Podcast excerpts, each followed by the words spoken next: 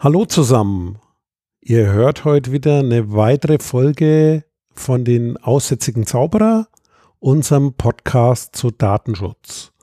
Und heute erzählen das euch der Ken und der Dave. Jo, und wir steigen mal ein mit dem, was viele Leute diskutiert haben, auf die Gefahr hin, dass wir jetzt wieder böse Kommentare kriegen, dass wir Fanboys wären. Und zwar Apple hat Face ID ja auf den Markt gebracht, beziehungsweise es gibt es ja noch gar nicht zu kaufen, vorgeführt. Das heißt, Ablösung des Fingerabdrucksensors mit Gesichtserkennung.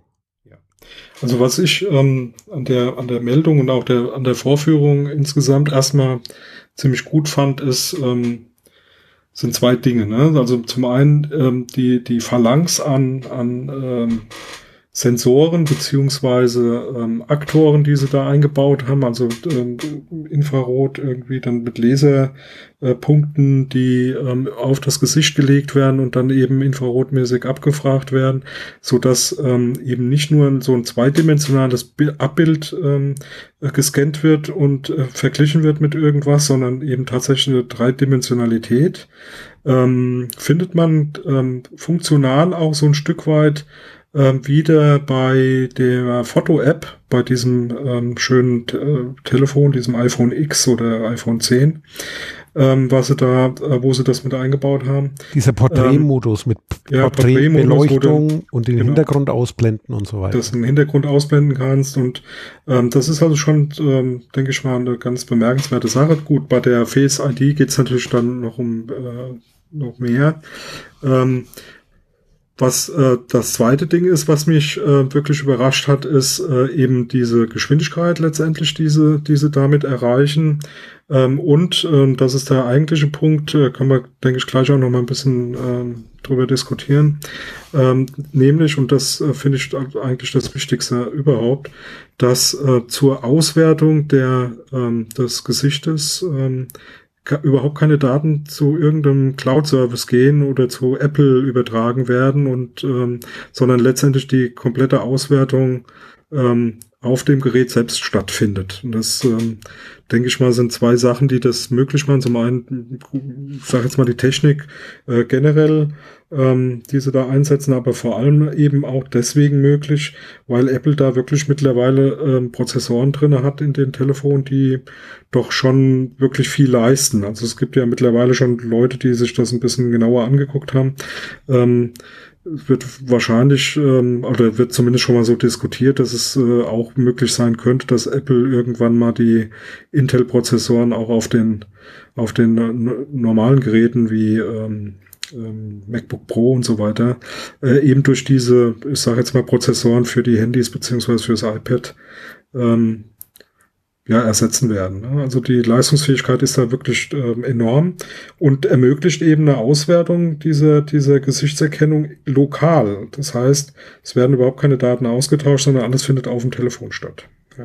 ja, das ist quasi ähnlich wie jetzt schon mit dem Fingerabdruck auswerten. Das heißt, das Gesicht wird angelernt. Dann werden die Daten, ich nenne es jetzt mal, diese angelernten Daten komprimiert und in dieses Secure Enclave gelegt. Das heißt Secure Enclave. Es gibt in dem Prozessor, der da drin ist in dem iPhone, gibt es einen Bereich, der ist sozusagen nochmal ein eigener Safe, eine Bank in der Bank oder wie man es auch immer nennen will. Und genau in diesem Bereich liegt das, das ab und der ist auch direkt verbunden mit den Sensoren. Das ist so ähnlich wie bei den Fingerabdrücken. Wenn man da natürlich dann was austauscht, das ist wieder ein Nachteil. Dann musste das Original reparieren lassen, weil genau sonst diese Verbindung nicht mehr da ist. Das heißt, wenn der Prozessor nicht mehr weiß, dass er mit seinem wirklichen Sensor verknüpft ist, dann macht er auch zu, was ein weiteres Sicherheitsfeature ist. Äh, ja, manche nennen das halt als Nachteil, du bist dann Hersteller gebunden, aber mir wäre da die Sicherheit wichtiger und vor allem dezentral. Das heißt, das, das ist kein Bild, das irgendwo hingeht, sondern das ist dann nur wirklich diese Information und das ist ja, dieser Chip hat ja auch äh, Optimierung für künstliche Intelligenz, so wie man das so schön nennt, also für neuronale Netze. Das heißt, das sind Methoden, die es möglich machen, äh, solche lernenden Dinge wie Spracherkennung und so weiter zu tun. Und der lernt auch immer wieder bei jedem Erkennen dazu und langsame Veränderungen werden dann quasi mitgelernt. Das heißt, wenn man sich ein Bart wachsen lässt und so weiter, soll alles funktionieren. Spannend fand ich auch von Apple, die haben es dazu veröffentlicht, die haben das weltweit mit verschiedensten Ethnien getestet. Das heißt, verschiedene Hautfarben, verschiedene Typen von Gesichtern, äh, Jugendliche, Kinder haben sie dann ausgeschlossen, da ist es nicht zuverlässig, Erwachsene eben, Männer, Frauen, also wirklich die ganze Bandbreite weltweit getestet, um da eine Methode zu finden, dass es universell ist und nicht so wie meistens in der Vergangenheit. Man nimmt da quasi den durchschnittlichen weißen mittelaltern Mann. Das finde ich auch bemerkenswert. Mhm. Also ähm, nächstes Thema äh, letztendlich da, ähm, wo sie sich wirklich sehr viele Gedanken drüber gemacht haben, ist halt tatsächlich das äh, sicher hinzukriegen und ähm, trotzdem auch für andere nutzbar. Ne? Also es ist nicht so, dass das nur von Apple genutzt werden kann, die Face ID, sondern genauso wie der Fingerabdruck ähm, ja bei, ähm, bei den ähm, jetzigen iPhones auch von anderen ähm, Applikationen mitgenutzt werden kann, gibt's hier eine, ähm, eine Schnittstelle zu den äh, Programmierern, sage ich jetzt mal zu anderen Apps, ähm, eben genau auch diese Authentifikation über die Face ID mitnutzen zu können. Und zwar auch ohne, dass da, ähm, ich sage jetzt mal, ähm, Angriffsvektoren sich auftun. Ja, also ohne dass jetzt äh, über diese APIs, über diese Schnittstelle ähm, letztendlich andere äh, direkt an Informationen beziehungsweise Manipulationen dann auch möglich machen können auf diese Face-ID-Infrastruktur. Man kann sich ähm, das quasi so vorstellen, ich entwickle eine App und dann stelle ich quasi die Anfrage an diesen Dienst, ans Betriebssystem und sage, hallo, bitte identifiziere für mich den Nutzer und dann kriegt die App sozusagen die Antwort zurück. Das heißt, die hat auf keinen Fall eine Möglichkeit, direkt an diese Information zu kommen, sondern es ist abgekoppelt voneinander. Hm. Was ich jetzt ähm, selbst noch nicht so ganz raus habe, ähm, ähm, ich gehe aber mal davon aus, dass es irgendwann kommen wird. Ich weiß nicht, ob es jetzt schon drin ist, nämlich dass mehrere Faces ähm, oder Face IDs im Prinzip angelernt werden können. Ich glaube, im Moment ist es wirklich nur eine. Ähm, da muss man mal abwarten, wie sich das, wie sich das äh, letztendlich auch für Third-Party API äh, ähm, App, dann letztendlich auch ähm, ja, sinnvoll ähm, verwenden lässt. Im Moment denke ich mal, ist noch nicht ganz so kritisch, weil ähm, die, die Geräte von Apple ja eh immer so eher so ein Single-Use-Charakter ähm, haben. Ähm, muss man mal abwarten. Ähm, das ist auch meine Vermutung. Also das ist dann eher die Produktpolitik von Apple zu sagen, jeder Nutzer ein Gerät, weil damit äh, ist quasi dann die Position klar da, weil bei den Fingerabdrücken war es eben auch auf fünf limitiert. Man hat da verschiedene Personen nehmen können. Beim Gesicht, äh, man hat nur ein Gesicht. Von daher äh, ist da klar das Ziel, ein Gerät, ein Nutzer, Single, Betriebssystem. Würde ich mir auch was anderes wünschen, aber ist wahrscheinlich so. Ja. So, ähm, wo alle so ein bisschen drüber hergefallen sind, ist ich sage jetzt mal die Usability, beziehungsweise ob es denn jetzt wirklich sauber funktioniert, so wie Apple das im Prinzip, äh, sage jetzt mal, dargestellt haben möchte, äh, mochte. Und zwar bei dieser Vorstellung ist ja im Prinzip was schiefgegangen, äh, nämlich äh, die Face ID wurde im Endeffekt nicht anerkannt und es musste dann noch, eine, noch ein Code eingegeben werden. Aber ähm, letztendlich ähm, hat auch Apple dazu Stellung genommen, hat das nochmal erklärt.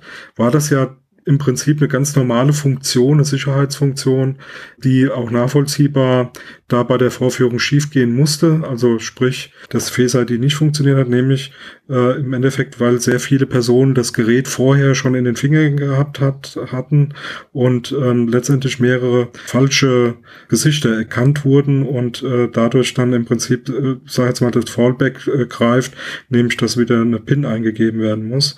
Und genau das ist dann eben auf der Bühne passiert. Ne? Ne? was, was natürlich für eine Vorführung der Face ID erstmal ein bisschen komisch rüberkommt.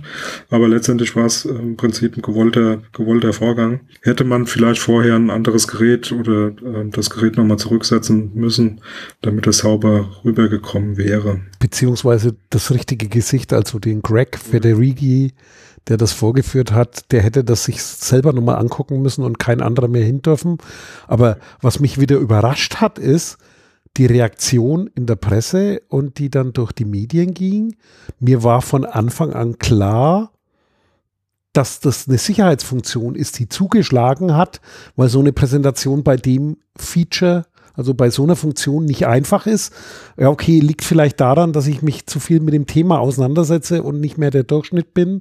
Aber auf der anderen Seite, ich setze Touch-ID zum Beispiel ein und mir ist klar, dass da regelmäßig dazwischen auch nochmal der PIN-Code abgefragt wird, weil das schön da eingebaut ist und wen es interessiert, der kann das auch nachlesen. Da hat Apple einen Security Guide veröffentlicht.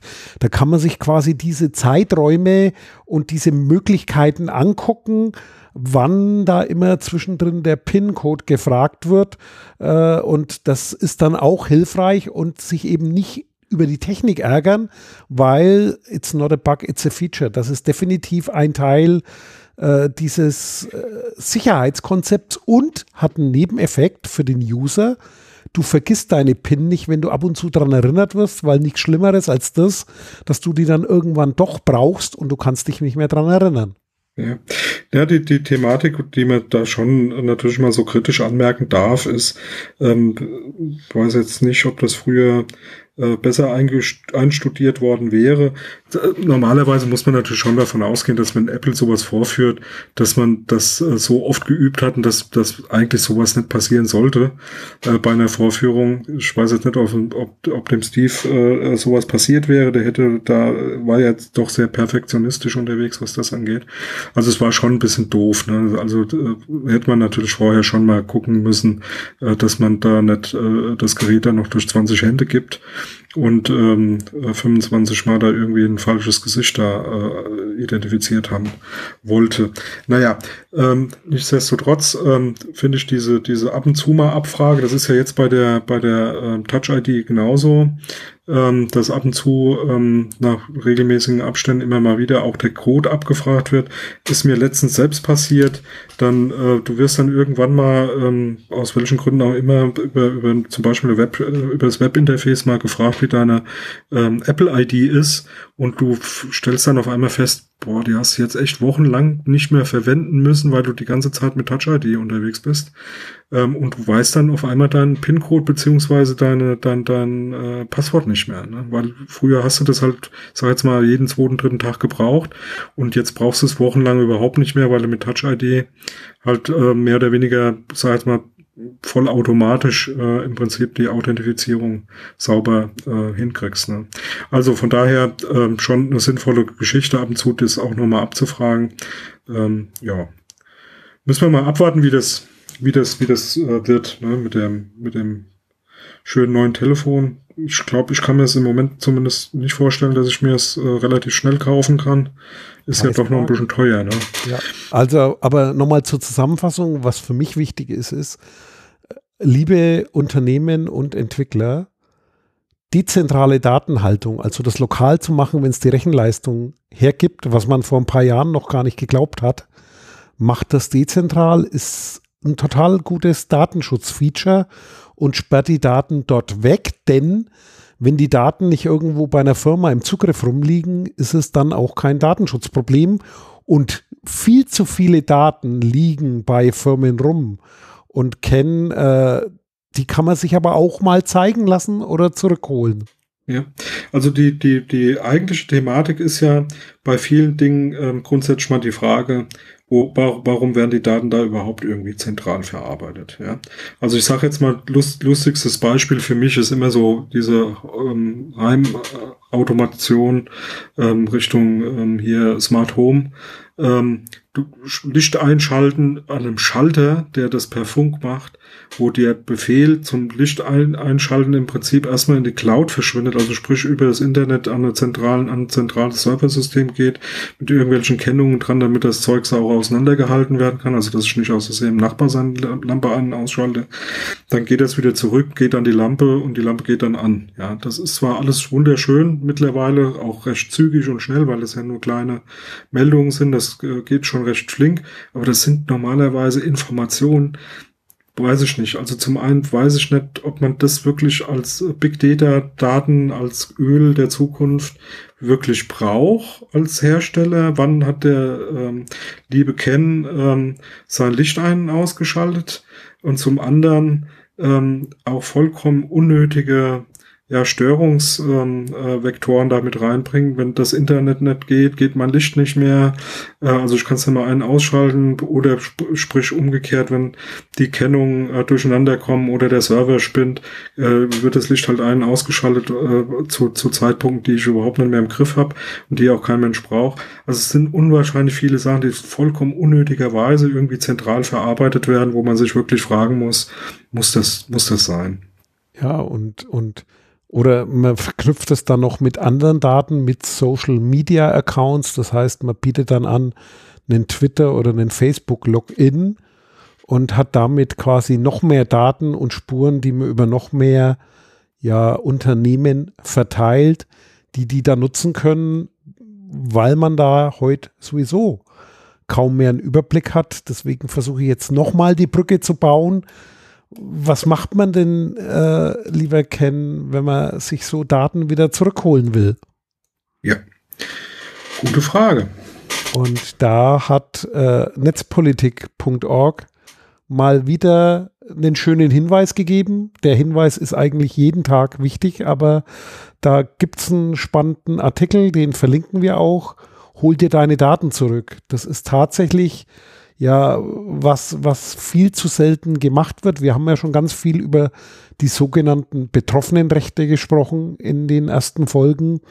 Und äh, um das mal wieder anzuschieben, liebe Leute, fragt mal nach, beantragt eine Auskunft bei Unternehmen über diese Daten und lasst euch mal sagen, wo liegen die denn? Und welche Daten hat man über euch? Was macht man damit? Und das kann nur funktionieren, wenn es auch wahrgenommen wird von den Nutzern. Genau. Ähm, was wir jetzt leider, ähm, müssen wir vielleicht mal nachreichen, da müssen wir noch mal schauen. Wir hatten das mal in einer anderen Sendung auch schon mal angesprochen. Ähm, Nämlich, ähm, ja, im Prinzip so als Gegenwehr gab es mal eine Zeit lang, eventuell gibt es hier auch noch, ähm, so zentrale Stellen, wo man so diese äh, Auskunftsrechte, die man hat, im Prinzip so gesammelt wahrnehmen kann. Also im Sinne von, ähm, ich gebe da einmal meine Daten ähm, ein, ähm, äh, und kann dann im Prinzip auswählen, an wen denn alles äh, vorgefertigte Serienbriefe dann äh, fertig gemacht werden und aus, äh, ausgedruckt werden können, um genau diese äh, Auskunft einholen, äh, einzuholen und dann letztendlich auch das ein Stück weit äh, tracken kann. Ja, also was, wer hat wann was geantwortet und äh, wie ist es dann letztendlich ausgegangen? Weil ähm, ein Riesenthema, was man mit dieser mit dieser Auskunfts, äh, mit den Auskunftsrechten natürlich hat, ist ähm, das ist schon auch Aufwand. Also da muss man, muss man natürlich schon auch ehrlich sein. Ähm, mittlerweile haben wir Daten an allen möglichen Ecken und Enden bei allen möglichen Firmen rumliegen. Und ähm, da jetzt, äh, ich sage jetzt mal, einen Überblick noch zu behalten und dann tatsächlich über die ähm, Auskunft dann unter anderem auch mal rauszukriegen, was ist denn da alles falsch, ja, was, was müsste da verbessert werden, ähm, wozu man ja auch ein Recht hat. Ähm, das ähm, heißt dann letztendlich auch viel ähm, Aufwand äh, und Pflege dieser, dieser Anschreiben und der Antworten und dann wirklich nachhaken. Ich sage jetzt mal, ich habe das vor einiger Zeit mal gemacht mit einem relativ großen äh, Umfang, also sprich, das waren über 80, 90 Stellen, die ich da mal angeschrieben habe, einfach um mal rauszukriegen, wie die so reagieren. Und eine typische Reaktion ist äh, zumindest zu der Zeit ähm, gewesen, da äh, grundsätzlich mal zurück zu antworten, naja, wir brauchen jetzt erstmal Infos von Ihnen, also ähm, bis hin zum äh, einer Kopie vom Personalausweis, damit wir sicher sind, dass Sie auch der Berechtigte sind, der hier die Auskunft erhalten möchte. Ähm, das ist dann auch nicht, nicht unlustig, ne, dass da erstmal wieder Daten irgendwie anfallen, um überhaupt mal ähm, an seine Daten da auch wieder ranzukommen. Ähm, wobei das mit dem Personalausweis natürlich überhaupt nicht geht. Ja, das ist äh, unzulässig. Also ein, ein Punkt gleich mal, um das äh, reinzupacken. Äh, wir brauchen da nicht nachreichen, sondern das wird direkt verlinkt und du, lieber Ken, hast angesprochen selbstauskunft.net. Das heißt, da kann man das zum Beispiel automatisieren. Und ich werde auch verlinken, wo wir schon mal über in, in einer unserer Folgen drüber gesprochen haben. Und da ist quasi, da liegt alles bereit bei selbstauskunft.net, was man so braucht. Und jetzt lasse ich mal wieder Dave, den Juristen, hier raushängen. Und zwar sowohl bei Behörden nach Paragraph 19 Bundesdatenschutzgesetz als auch nach Paragraph 34 Bundesdatenschutzgesetz bei Privatunternehmen. Äh, die Paragraphen für die ganzen Landesdatenschutzgesetze für die Landesbehörden, die schenke ich mir jetzt. Aber dort ist quasi alles abgedeckt und kann man selbst Auskünfte anfordern. Der Zähler steht im Moment auf 978.519 versendete Anfragen durch das Portal. Das wäre doch gelacht, wenn wir das jetzt nicht über die Million schubsen. Schauen wir mal. Schauen wir mal. Und ja, und äh, erklärt, wie gesagt, ist das mit schön, mit welche Rechte habe ich, wo gibt es Musterschreiben in diesen Netzpolitik-Artikel, der eigentlich ja regelmäßig und die verlinken auch auf einen Elternartikel wieder.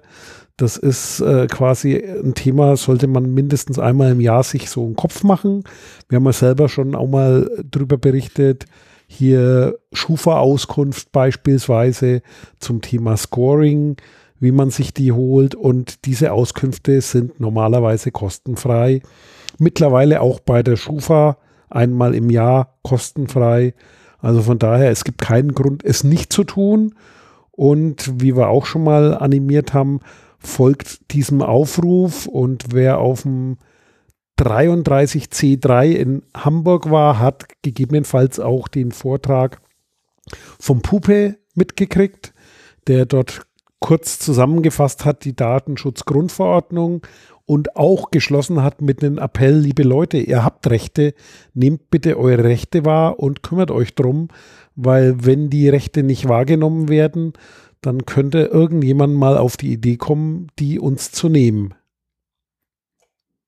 Ja, und ähm, kann ich auch nur noch mal ähm, bekräftigen ähm, und wenn man, äh, selbst wenn äh, man nur mal hingeht und so die wichtigsten ähm, sich vornimmt, äh, WhatsApp äh, von mir aus, Facebook und so weiter und so fort, also da, wo wirklich viel passiert oder Twitter, ähm, äh, da tatsächlich mal die Auskunft wahrzunehmen, die Auskunftsrechte wahrzunehmen und da mal denen auf, auf den Zahn fühlen und zu gucken.